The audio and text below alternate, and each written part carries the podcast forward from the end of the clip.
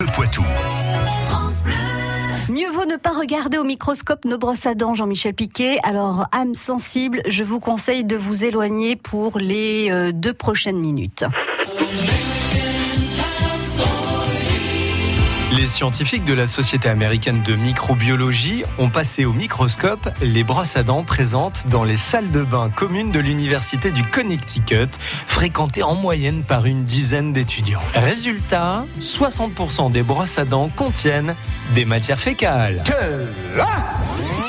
Chic chic chic chante la brosse, chic chic chic la brosse à dents. Chic chic chic chante la brosse, chic chic chic la brosse à dents. On y trouve notamment une bactérie qui s'appelle Escherichia coli, présente dans notre flore intestinale et qui peut être responsable de la gastroentérite.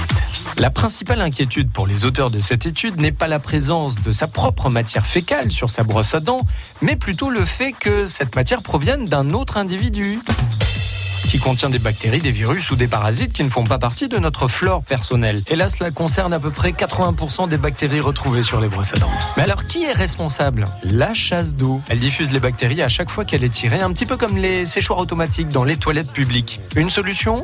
Nettoyer notre brosse à dents avant usage. Eh bien non, pas la peine, les bactéries restent. Bah alors avec de l'eau chaude, du savon, de l'antiseptique. Là aussi, rien à faire, nous disent les scientifiques.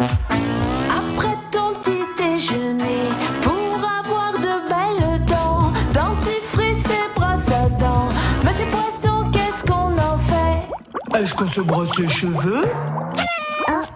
Science Infuse, réalisée en partenariat avec Curieux, la boîte à outils critique. France Bleu Poitou.